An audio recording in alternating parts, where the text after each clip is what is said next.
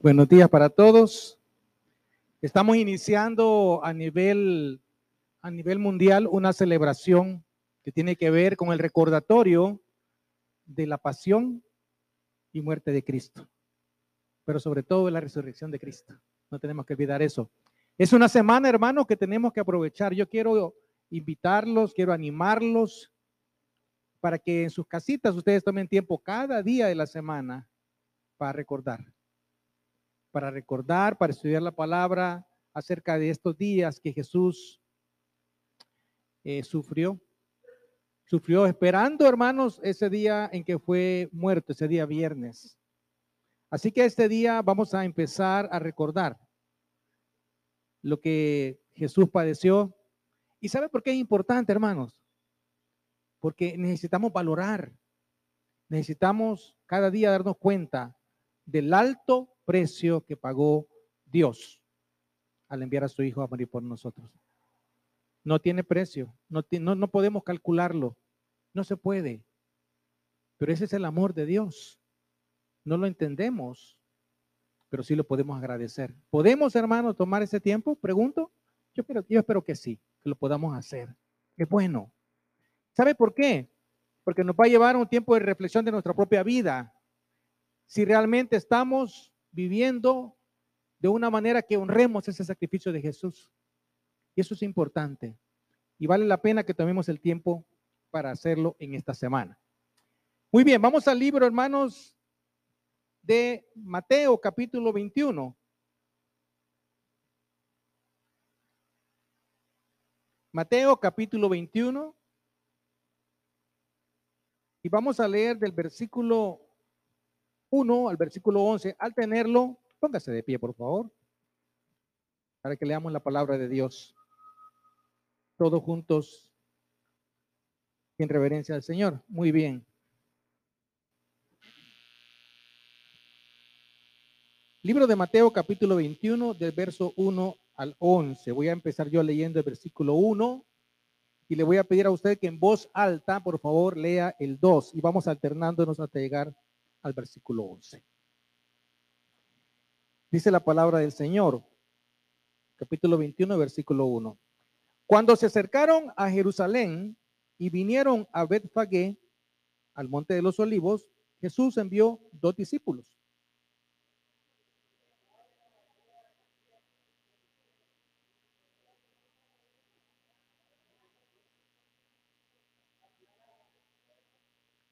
Y si alguien os dijere algo, decid, el Señor los necesita y luego los enviará.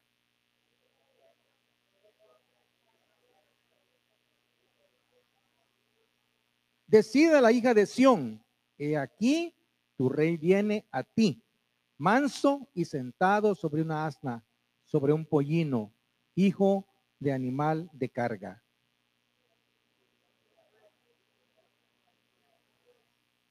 Y trajeron al asna y el pollino y pusieron sobre ellos sus mantos y él se sentó encima.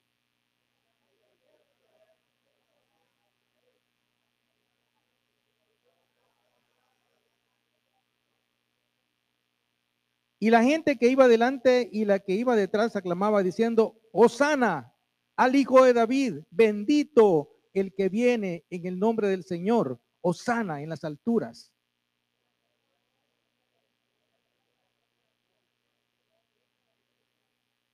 Y la gente decía, este es Jesús, el profeta de Nazaret de Galilea. Padre, gracias Señor, esta mañana abrimos tu palabra, Señor, y agradeciendo, Padre, todo el sacrificio que hiciste tú al enviar a tu Hijo. Gracias Jesús, porque recordamos tu pasión, los días previos a tu crucifixión, porque podemos, Señor, sentarnos y reflexionar y poder, Señor, también agradecerte con una vida limpia que te sirva, Señor, para honra y gloria tuya, para predicación de tu palabra, para la extensión de tu reino, Señor, mientras tú regresas. Gracias, Señor, por esta mañana que abrimos este pasaje. Te pido, Señor, que seas tú dándonos entendimiento y una aplicación para cada uno de nosotros.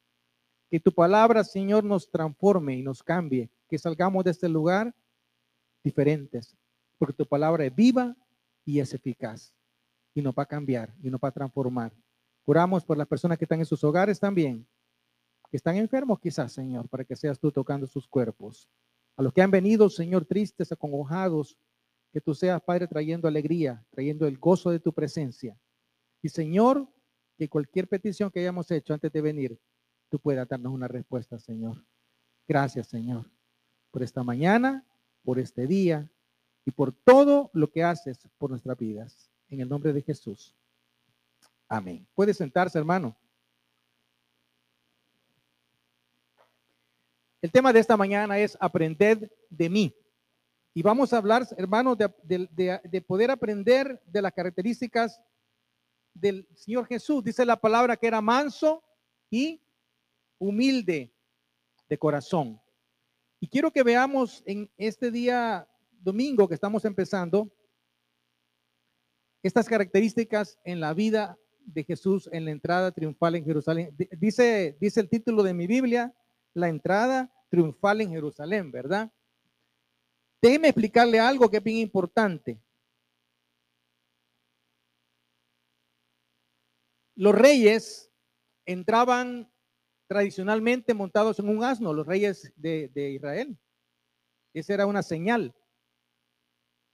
Pero también era una señal de que el rey venía a conquistar y venía a, quitar el poder al otro rey. Y los judíos, hermanos, estaban desde hace cientos de años esperando un rey salvador. Jesús había llegado, y esto es bien importante, a la zona de Jerusalén probablemente unos dos o tres días antes. No es que había llegado este día precisamente solamente ese día. No, Jesús, hermanos, eh, en esta semana, y, los evangelios son bien, bien de, detallistas en esto, bien importante, porque Jesús entró y vino a este lugar de, de Jerusalén y entraba y salía, por lo menos dos o tres días antes lo hizo, un día antes tuvo una cena, ¿se acuerda?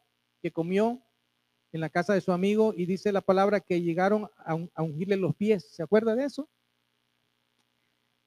Entonces, Jesús está preparándose precisamente en este momento para que cinco días después Él es crucificado y muerto. Pero Él tiene que demostrar, y, va a demostrarlo, y lo va a hacer de una manera bien interesante, que Él es el rey prometido, el Salvador prometido. Y me gusta mucho porque lo que hace aquí Mateo es hacer referencia a una profecía del libro de Zacarías, en el capítulo 9 y versículo 9. a Jesús le interesaba, hermano, la palabra profética y le interesaba sobremanera que se cumpliese. Cada detalle de la vida de Jesús fue confirmado por la palabra y fue realizado y fue hecho. Y se cumplieron las profecías, hermanos, que hablaban sobre Jesús. Y esta es una de las profecías, precisamente. Dice la palabra del Señor, alégrate mucho, hija de Sión. Jerusalén, dice otra versión da voces de júbilo, hija de Jerusalén. He aquí tu rey vendrá a ti. ¿Cómo dice ahí? Justo y salvador.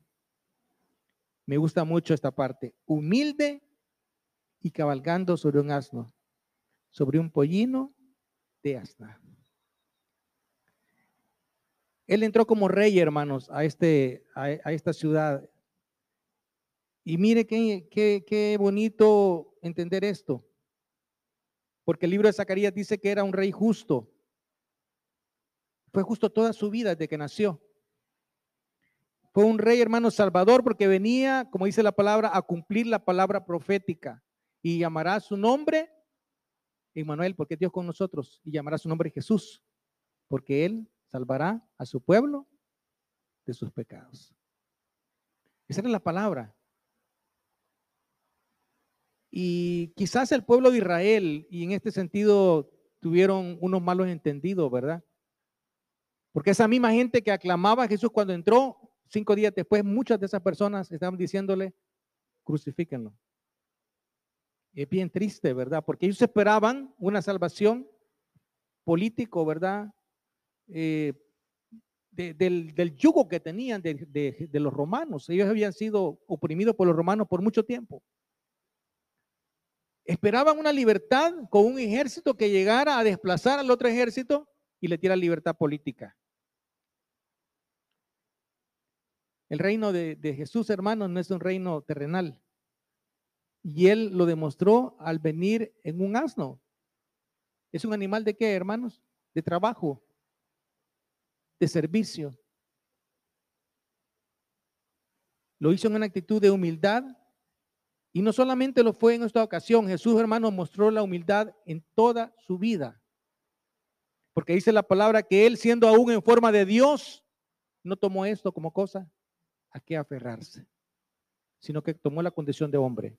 Y como hombre, hermano, se despojó de su majestad, se despojó de sus poderes para poder enseñarnos que es posible vivir vidas que agraden a Dios siendo seres humanos comunes, normales, como todos somos. El mismo acto de entrar sentado sobre un asno es un símbolo, es un símbolo real. Y es un símbolo, hermanos, también del adelanto, que es lento pero seguro del reino de Dios avanzando y rescatando las almas para Él. Así que el Señor dice en el libro de Juan estas palabras, llevad mi yugo sobre vosotros y aprended de mí, que soy manso y humilde de corazón y hallaréis descanso para vuestras almas. Y me quiero enfocar en esto, hermano, porque la característica del rey que entró ese día fue la humildad. La vez pasada que fuimos con los hombres aquí a esta zona de Chilama, ¿verdad? Eh, nos, hicimos una estación en la casa del hermano Damián. Y el hermano Damián tiene en la parte del patio, allá al fondo, ¿verdad? Así pegado en la pared, ¿Quién se acuerda de los hombres que fueron esa vez? Tiene un serrucho, ese, todavía no lo ha traído el hermano, pero tiene un yugo ahí pegado, ¿verdad? Y el yugo, hermanos, y me gusta mucho esta ilustración de Jesús, porque dice el Señor Jesús, llevad mi yugo sobre vosotros. Entonces usted tiene que entender esto. El Señor le dice, no le está diciendo, tome, lleves esto. No, dice el Señor, venga, este yugo lo tengo yo acá y usted se va a poner a la par mía, porque vamos juntos en esto. Usted no va solo. Y siempre que hay una pareja de bueyes, siempre ponen a un buey fuerte con uno más débil. Uno que está bien entrenado y capaz con uno que está aprendiendo. ¿Y sabe qué dice Jesús ahí? porque mi yugo es fácil de llevar. Y la carga que te voy a poner, dice el Señor, no pesa. Es ligera, la vas a llevar, no te va a costar. ¿Sabe por qué, hermano? Porque Él va a llevar la carga mayor. Y así pasa en la vida, hermano. Y así debería de ser nuestra vida diaria. Que cada día podamos llevar ese yugo. Y ese yugo significa, hermano, depender de Dios en todo lo que hacemos y depender de su fuerza. Como decía Pablo, porque cuando soy débil, entonces soy fuerte. ¿Sabe por qué? Porque cuando tenemos debilidad y, nos, y sentimos que ya no podemos hacer nada y nos casi tiramos la toalla, es cuando el Señor dice, ahora sí, ya reconociste que tú no puedes, ahora voy a actuar yo. Y es cuando Dios, hermanos, nos levanta. Cuando reconocemos que dependemos de Él. Cuando somos autosuficientes, no. ¿Verdad? Cuando nos va bien, Vea que hay, hay, hay bonanzas financieras, tenemos buena salud, ¿verdad? No tenemos problemas con nadie. Entonces no nos acordamos de Dios. Pero qué importante es, aún en la bonanza, y qué bueno es ser agradecido con Dios todos los días por lo que ya nos ha dado, no por lo que no tenemos, porque a veces nos enfocamos demasiado en lo que no tenemos, sino en lo que Dios ya nos dio. Llevad mi yugo sobre vosotros y aprended de mí que soy, que soy manso y humilde de corazón. Y me gusta mucho la última parte, y hallaréis descanso para vuestras almas. ¿Cuánto necesitamos descanso, hermanos? Yo sé que muchos están planificando qué van a hacer esta semana. Y me gusta eso, me gusta que la gente planifique, diga, mire, vamos a ir allá, ¿verdad? Vamos a ir al, al mar, al lago, ¿verdad? No sé a dónde usted va a ir. Eh, lo importante, ¿sabe qué es? Hallar descanso. A veces van a lugares uno, vamos a lugares, cuando regresamos, regresamos como, ay, necesito otra semana para recuperarme. ¿verdad? Pero todos buscamos descanso, hermanos. Pero el verdadero descanso está en Dios. Porque Él le va a quitar esa carga. Él va a llevar la carga con usted y Él va a llevar la mayor carga, la que usted no puede llevar. Pero tiene usted que aprender de Él. Sí, vamos a llevar el yugo, pero veámoslo. Veamos cómo, cómo Él lleva ese yugo y aprendamos. Dice el libro de Primera de Pedro 2, 21 al 22. Me gusta mucho este versículo.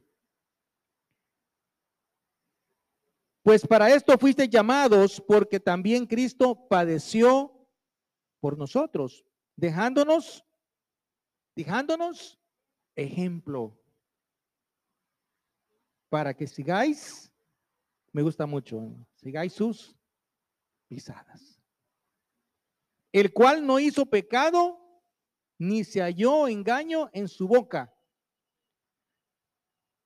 ¿Cómo podemos nosotros ser mansos y humildes, hermanos? Por favor, fíjese usted cómo Jesús vivió. Vea sus pisadas, vea sus huellas, vea su ejemplo. Siga sus pasos. Y me gusta mucho lo que dice Pedro. No hizo pecado, ni se halló engaño en su boca. Que cuesta ser, ser veraz, ¿verdad, hermano? Ser, ser una persona que diga la verdad. Cuesta. Cuesta. ¿Verdad? Siempre hallamos excusas y siempre nos estamos justificando. Que vuestra palabra sea sí o sea no, dijo Jesús. Pero a veces, hermano, nosotros para responder una pregunta, que mire, hizo tal trabajo, hermano, en el trabajo, en el, en el empleo que tenemos. Este, fíjese que es que, es que mire, no me alcanzó el tiempo. Es que, es que, eh, fíjese que tantas cosas que tuve que hacer, que eso lo dejé de último y no lo hice. A veces nos cuesta decir, sí, mire, no lo hice, fue un error mío, me equivoqué, pedí perdón y hacer lo que nos han pedido que hagamos. O con nuestras parejas, ¿verdad? Que le pregunta a usted, bueno, ¿en qué gastaste el dinero? Ah, en la comida. Vamos a ver, enséñame las cuentas. Porque a veces hay falta de confianza. Porque hay precedentes, hay antecedentes, ¿verdad? Dice la palabra, hermanos, que vuestro hablar sea así o sea no. Más de esto, dice la Biblia, es pecado. En las muchas palabras, hermano. Jesús era veraz. ¿Y sabe cómo vamos a aprender a ser como Jesús? Veamos cómo Él actuó en cada acto de su vida. Cómo Él respondió cuando lo atacaban. ¿Qué dijo Jesús cuando lo atacó el enemigo? Satanás. Lo reprendió a Satanás. Lo envió otra vez a donde él venía. ¿Qué hizo Jesús, hermano? Le declaró la palabra. Y él invocó lo que dice la palabra. Jehová sea quien te quien te reprenda a ti. No es cierto que a veces uno quiere llevarse la justicia en las manos de uno. La vez pasada venía, eh, la semana pasada venía yo entrando a, la, calle de Jerusalén, a la avenida Jerusalén, y venía un carrito chiquito y un gran, una gran troca, ¿verdad? Y el carrito chiquito le hizo así al de la troca, no sé qué venían discutiendo, peleándose aquí. Pero imagínate el carrito chiquito que con una gran camioneta, ¿verdad? Y le hacía así, la, la troca le hacía así, venían peleándose, ¿verdad? Yo digo, ¿qué le costaba a uno de los dos bajar la guardia? A veces nos toca así con, con, en la pareja, ¿verdad? Que ella me dijo algo, yo le digo otra cosa. Y si ella me dijo dos, yo le digo tres o con los hijos, hijos, por favor, aprendan a quedarse callados. Eso cuando uno está chiquito es bien saludable, ¿verdad? Se lo, se lo recomiendo. Es saludable, ¿verdad? Mejor Pero cuando, cuando uno responde de joven, a veces responde de más y dice cosas que no tiene que decir. Jesús no fue así, hermano. Jesús fue obediente. Fue un ejemplo. Cuando fue atacado, hermanos, él no respondió con la misma moneda.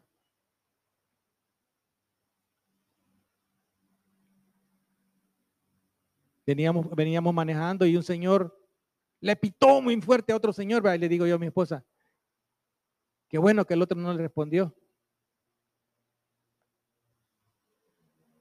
Sí, lo que, lo que pasa es que tenía mal el, pito, le digo. Eso no le respondió. Pero necesitan dos para que haya una pelea. Y tenemos que aprender, hermanos, a ser mansos de verdad, aunque nos cueste. ¿Sabe cómo lo podemos hacer, hermano? Pidámosle al Señor la dirección en momentos difíciles. Cuando usted esté en ese, en ese momento difícil, quizás viene usted cansado del trabajo y llega a la casa, por favor.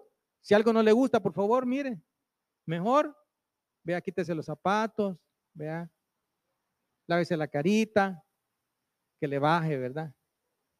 Para que usted pueda responder de una manera adecuada. Esposas, por favor, ¿verdad? Dice la palabra, obedecer. Y, esposo dice la palabra, amad. Bien bonito, porque son cosas, necesidades diferentes que tenemos. Y hablo de la casa, hermano, porque es algo que todos los días lo vivimos. Padres e hijos, esposos y esposas. Aprendamos de Jesús a ser humilde y a no responder con la misma moneda. Muy bien. Me gusta mucho, hermanos, el hecho de que el Señor entró de una manera, podríamos decir, eh, eh, no con, pompa, ¿verdad? Porque dice la palabra, hermanos, de que él venía con una corte con sus discípulos y con algunas personas que venían a Jerusalén. Recuerde usted que en ese tiempo se iba a celebrar la Pascua. Entonces venía gente de muchas partes. Y cuando vieron a Jesús y, supieron que era el profeta que estaba haciendo milagros y que entraba en ese, en ese, en ese hermanos asnito, en ese, en ese eh, porrico, ¿verdad? Dijeron, este es el rey celebremos y bendigámoslo. Y empezaron eh, ellos a, hacer la celebración, hermanos, y quizás una celebración de algunos cientos de personas, ¿verdad? Porque otras personas no sabían quién era Jesús y preguntaban, ¿quién es este que está alborotando tanto, ¿verdad? Pero quiero decirles que esta es una entrada que él hizo de una manera humilde, de una manera sencilla, pero él viene por segunda vez y no viene de una manera humilde ni sencilla. Dice la palabra, hermanos, porque como el relámpago que sale del, oriente y se muestra hasta el occidente, así también será la venida del Hijo del Hombre. Mateo 24, 27. Él viene por segunda vez. Y no viene, no viene en un burrito. ¿En qué viene ahora, hermanos? En un caballo. En un caballo, hermanos. El caballo es símbolo de la guerra. Y viene a, regir, dice, viene a gobernar con vara de hierro y viene a completar la obra que él comenzó, la obra de la redención la va a completar, hermano, cuando él venga. Me gusta mucho que cuando él entra a Jerusalén ese domingo, hermanos, dice la palabra que entró con mucha gente y mucha gente lo recibió, ¿verdad? Así va a ser cuando él venga por segunda vez. No van a haber cientos, van a haber millones que van a venir con él. Así dice la palabra, tesalonicenses. Porque el Señor mismo con voz de mando y con trompeta de Dios descenderá del cielo. ¿Y los muertos en Cristo?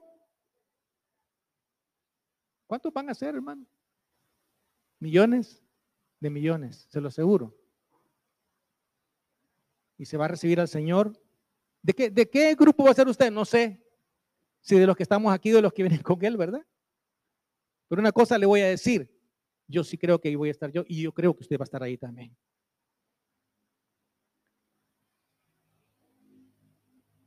Jesús es el rey, hermanos, pero también es el Señor.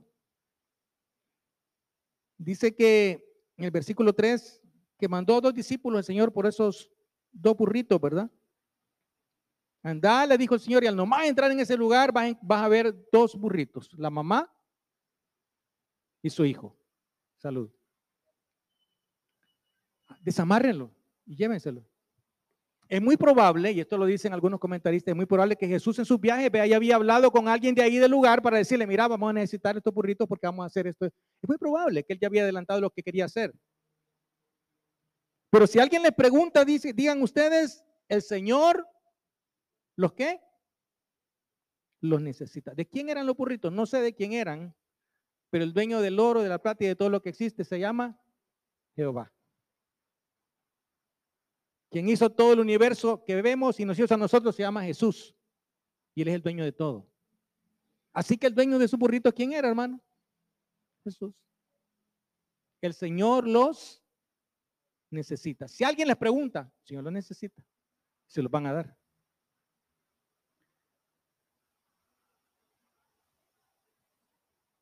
¿Quién es el dueño de lo que tiene usted? Fíjense que lo único que, somos nosotros, hermanos, nosotros no somos dueños de nada. Somos, somos, esta palabra me gusta mucho, mayordomos. ¿Qué es un mayordomo? Es un administrador de los bienes de otra persona. Es el que, a quien le han confiado algunas cosas, ¿verdad? Y aquí quiero ser bien, enfático, hermano, porque nosotros a veces decimos, no, es que mi cuerpo es mi cuerpo, yo puedo hacer lo que yo quiera con mi cuerpo. En la, en la vigilia estábamos leyendo este versículo que dice, porque habéis sido comprados por, ¿por qué? Por precio. Entonces glorifiquen a Dios en vuestro propio cuerpo y en vuestro propio espíritu, los cuales son Hermano, no somos dueños de nuestro cuerpo. Cuide el cuerpo, hermanos, del Señor. Su espíritu, aliméntelo bien y cuídelo porque es del Señor. ¿Cómo lo alimenta? Bueno, el cuerpo con la comida física. ¿Y el espíritu, hermanos? Bueno, yo espero que estén leyendo este libro. Este libro no para alimentar. Dijo el Señor Jesús, porque yo soy el verdadero pan que descendió del cielo. Aliméntese del conocimiento y de la persona de Jesús comuníquese con Él, conéctese con Él, hable con Él. Alimente su espíritu, porque no es suyo su cuerpo, ni es suyo ese espíritu. Dios se lo ha prestado para mientras estamos acá. Cuidado los que decimos, no, pero yo tengo mis hijos. No son de nosotros. Herencia de quién? De Jehová, dice, ¿verdad? Cuidado. Es que yo tengo mi carro y mi casa. No, no tenemos, hermano. Mire, cuando nos vayamos, ¿qué nos vamos a llevar? Bueno, quiero decirles una cosa. La ropa que le ponen a las personas que mueren a veces no llevan bolsas, fíjense, están cosidas. Ya sabían eso. no se lleva, no se van a llevar nada, hermano. Son del Señor. ¿Sabe qué podemos hacer con todo eso que tenemos? Démoselo al Señor. Él lo va a ocupar bien. Él ocupó su burrito, ¿verdad? Y déjenme decirle otra cosa. Jesús desde su nacimiento hasta su muerte, él no tenía nada. Si él con cosas prestadas vivió. ¿De quién era el lugar donde, él nació, hermanos? No era de él. Era un lugar donde tenían animales, era un establo. ¿Y dónde era el lugar donde pusieron su cuerpo, hermano? ¿Era de él? No, era de un hombre muy rico que dio la tumba para él. Desde su cuna hasta su muerte, Jesús no tenía nada. Y a veces nos afanamos nosotros por tener cosas, ¿verdad? Y ese afán de tener cosas, hermano, nos decasta, nos enferma a veces. La gente que trabaja uno, dos o tres turnos. Esa gente que, que se enferma, hermanos. Cuando entendemos nosotros el propósito del trabajo, entonces somos felices. Porque Dios nos da el trabajo para que tengamos nosotros cómo sustentarnos y tengamos nosotros cómo bendecir a otros. Eso dice Corintios. Porque Dios da semilla al que siembra para que tengas tú y para que puedas darle a otras personas que necesitan también. Hermanos, Dios se la ha dado para que hable palabra de bendición. No puede salir de una misma fuente agua dulce y agua amarga. Cuidado con lo que hablamos. Cuidado con lo que decimos. Cuidado si maldecimos. Cuidado si decimos cosas en contra, feas en contra de nuestro cónyuge, de nuestros hijos, de nuestros jefes, no le voy a decir que levante la mano. ¿Cuántos tienen jefes duros? Así. No la levante, yo sé que. Dele gracias a Dios por ese jefe y por ese trabajo que tiene. Allá estábamos, ahí estaba una plática allá atrás que decían, mire que hoy un trabajo que quede vacante, la gente llega y lo busca porque hay necesidad. Dele gracias a Dios porque hay un trabajo. Que Dios le ha provisto y bendiga a sus jefes, a los dueños de la empresa, que Dios los prospere, porque ese es el propósito de Dios, que personas que tengan bienes puedan ocuparlos para bendecir a los demás. Y usted también, no importa, usted, mire, yo no tengo mucho, tengo poco, no importa, lo mucho o lo poco que tenga, que sea para bendición de los demás también.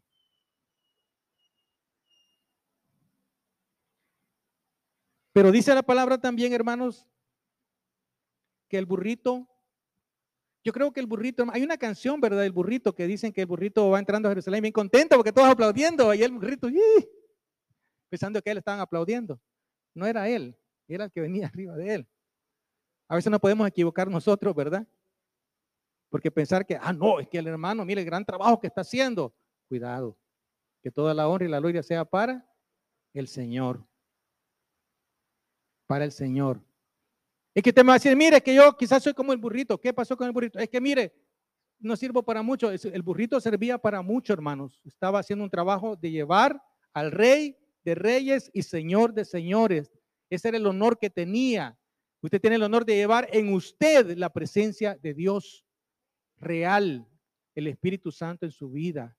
Por favor, hermanos, siéntase, siéntase gozoso, pero sobre, sobre todo, siéntase responsable de que esa imagen usted la pueda honrar con su vida. Y no hay nadie, no hay nadie que no tenga una habilidad para darle al Señor.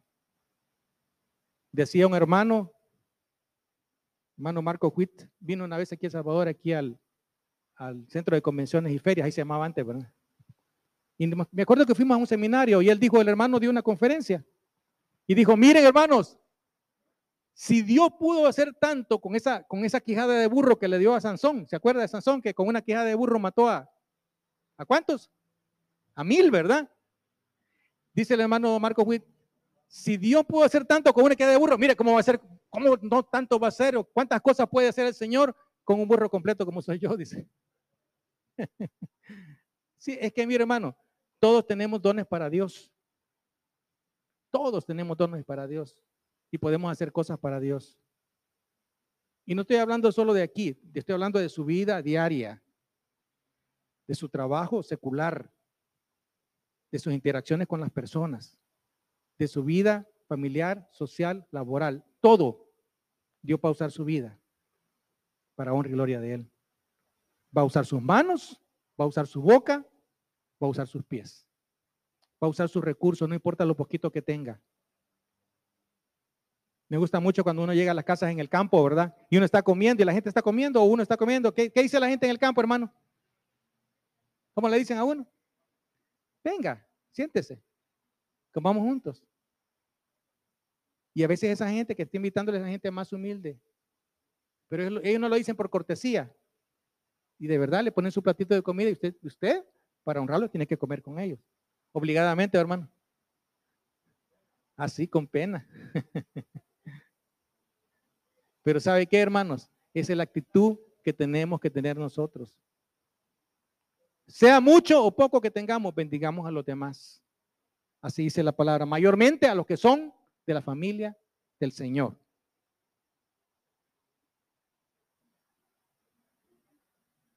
Él es rey, hermanos. Él es el Señor, el dueño de todo, pero también, hermanos, Él es digno de alabanza. Dice la palabra aquí en el libro siempre de, Mateo, hermanos.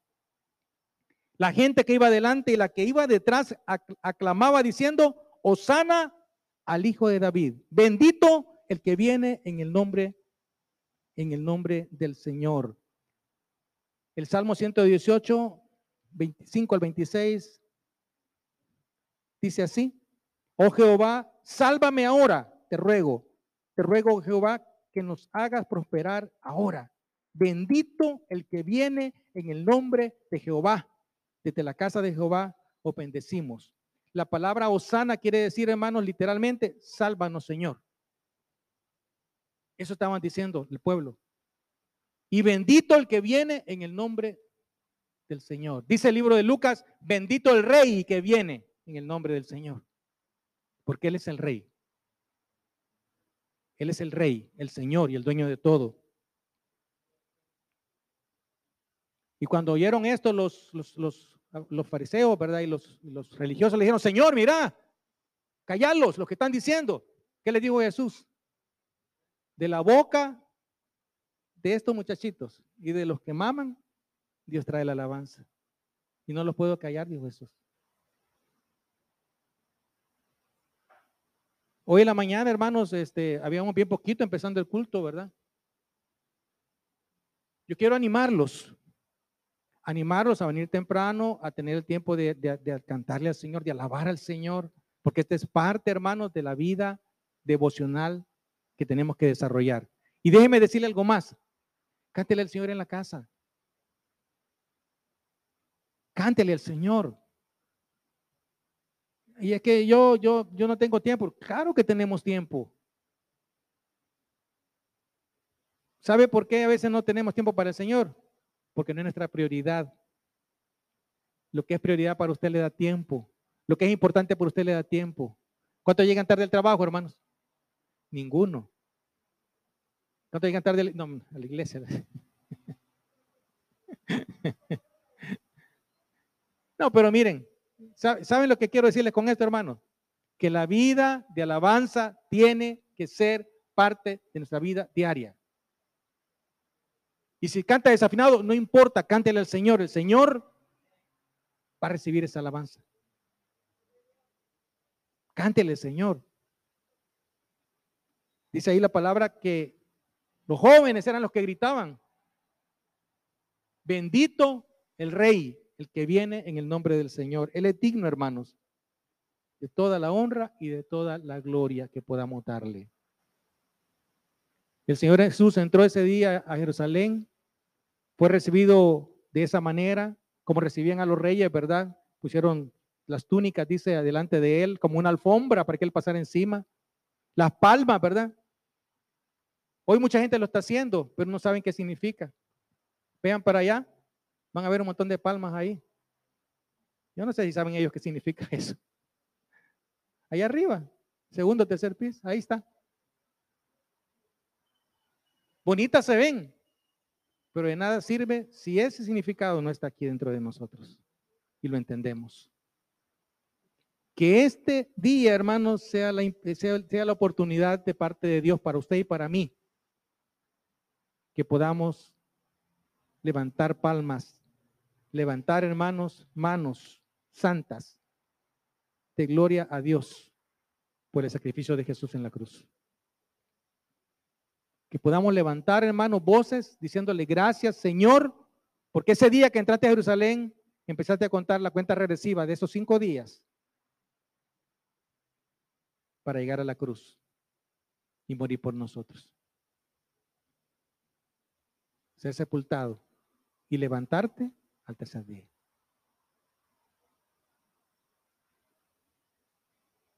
Llevad mi yugo sobre vosotros y aprended de mí, que soy manso y humilde de corazón. Aprendamos de Jesús, hermano. Quiero terminar con esta, con esta palabra que está en primera de Pedro 2.23. Ya leímos el 21 y el 22, ¿verdad? que dice, sigamos sus pisadas, que nos dejó ejemplo. Pero mire qué dice el, el 23. Quien cuando lo maldecían, no respondía con maldición. Cuando padecía, no amenazaba, sino encomendaba la causa al que juzga justamente. Aprendamos a reaccionar como Jesús reaccionó. Hace muchísimos años había una campaña. Yo siempre me recuerdo porque siempre, siempre esas palabras vienen aquí en mi mente. La, campaña decía, ¿qué haría Jesús? Y esa palabra, por favor, esa pregunta, hágaselo usted cuando esté a punto de tomar decisiones importantes, cuando esté a punto de reaccionar a una noticia, cuando esté a punto de reaccionar a un insulto. ¿Qué haría Jesús, hermano? ¿Qué haría Jesús? devolvería el golpe que le acaban de dar. Y no estoy hablando solo de golpe físico. La palabra que le han dado tal vez para ofenderlo, ¿la devolvería Jesús, hermano? Pregunto. Yo le voy a responder, no.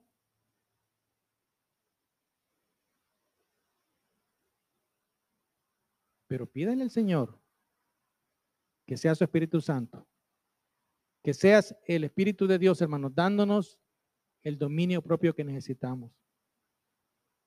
¿Cuándo, hermanos? Cada día de nuestra vida. Cada día de nuestra vida. Este día empezamos eh, la celebración de la Semana Santa. Tome tiempo a solas con su familia, si puede. Lean un versículo. Lean este pasaje. Oren juntos y agradezcamos a Dios. Él es el Rey, Él es el Señor, Él es digno de alabanza y Él viene por segunda vez por nosotros. Llevad mi yugo sobre vosotros y aprended de mí, así como entró a Jerusalén, que soy manso y humilde de corazón. Vino en un burro, hermanos, para demostrarnos que Él iba a trabajar por nosotros. No vino a servir, a ser servido, sino a servir y a dar su vida en rescate por muchos. Póngase de pie. Vamos a orar en esta mañana.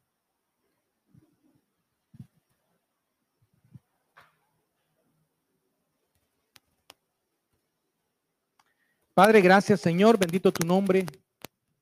Gracias Jesús, está sentado en el trono al lado del Padre. Gracias Espíritu Santo que habitas en nosotros. Gracias Padre eterno por este momento en que podemos recordar la entrada triunfante. En realidad la entrada para entregar tu vida, Señor, tú no entraste para pelear con otro rey, para quitar el, el poder a otro rey. Entraste para vencer la muerte. Y entraste triunfante, Señor, porque tú en esa cruz derrotaste el pecado y nos diste vida a todos nosotros. Y esto es lo que celebramos ahora, Señor. Esa semana esos cinco días de pasión, de sufrimiento, de dolor, Señor, pero sobre todo de victoria sobre la muerte y el pecado. Muchas gracias, Señor. Que podamos ser dignos representantes tuyos. Oramos a esta hora para que podamos celebrar tu entrada a nuestra vida, Señor. Gracias porque un día te recibimos y entraste a nuestra vida, Señor. Nos diste el privilegio de tenerte en nuestras vidas. Y ahora somos tus hijos. Y ahora vivimos para ti. Y ahora, Señor, tratamos de honrarte cada día con nuestra vida. Gracias, Señor, que entraste para salvarnos. Si hay alguien aquí que no conoce a Jesús, no ha recibido a Jesús, pido que levante su mano. Queremos orar por usted. Si hay alguien aquí que está con nosotros y no conoce a Jesús, ¿habrá alguien? Gracias, Señor. Bendito tu nombre. Bendito tu nombre. Gracias, Señor. Padre, oramos para que seas tú dándonos cada día de tu Espíritu Santo. Entendemos, Señor, que no podemos solos, pero bendito sea Jesús que está a nuestro lado que nos ayuda, que lleva la parte más difícil. Porque mi carga, dijo Jesús, es suave, es ligera. Y mi yugo es fácil de llevar. Gracias Jesús porque tú estás al lado ahí con nosotros. En un extremo de ese yugo estás tú. Te entregamos nuestras vidas una vez más. Que esta semana sea una semana de reflexión, Señor, pero sobre todo una semana en la que podamos, una vez más, Señor, encomendar nuestras vidas, dedicarnos a ti hasta que tú regreses. Gracias, Padre. Esperamos la manifestación de tu segunda venida. Pero mientras tanto, Señor, que podamos hacer la obra que tú dejaste encomendada de predicar tu palabra a todo el mundo hasta que tú regreses. Muchas gracias, Señor.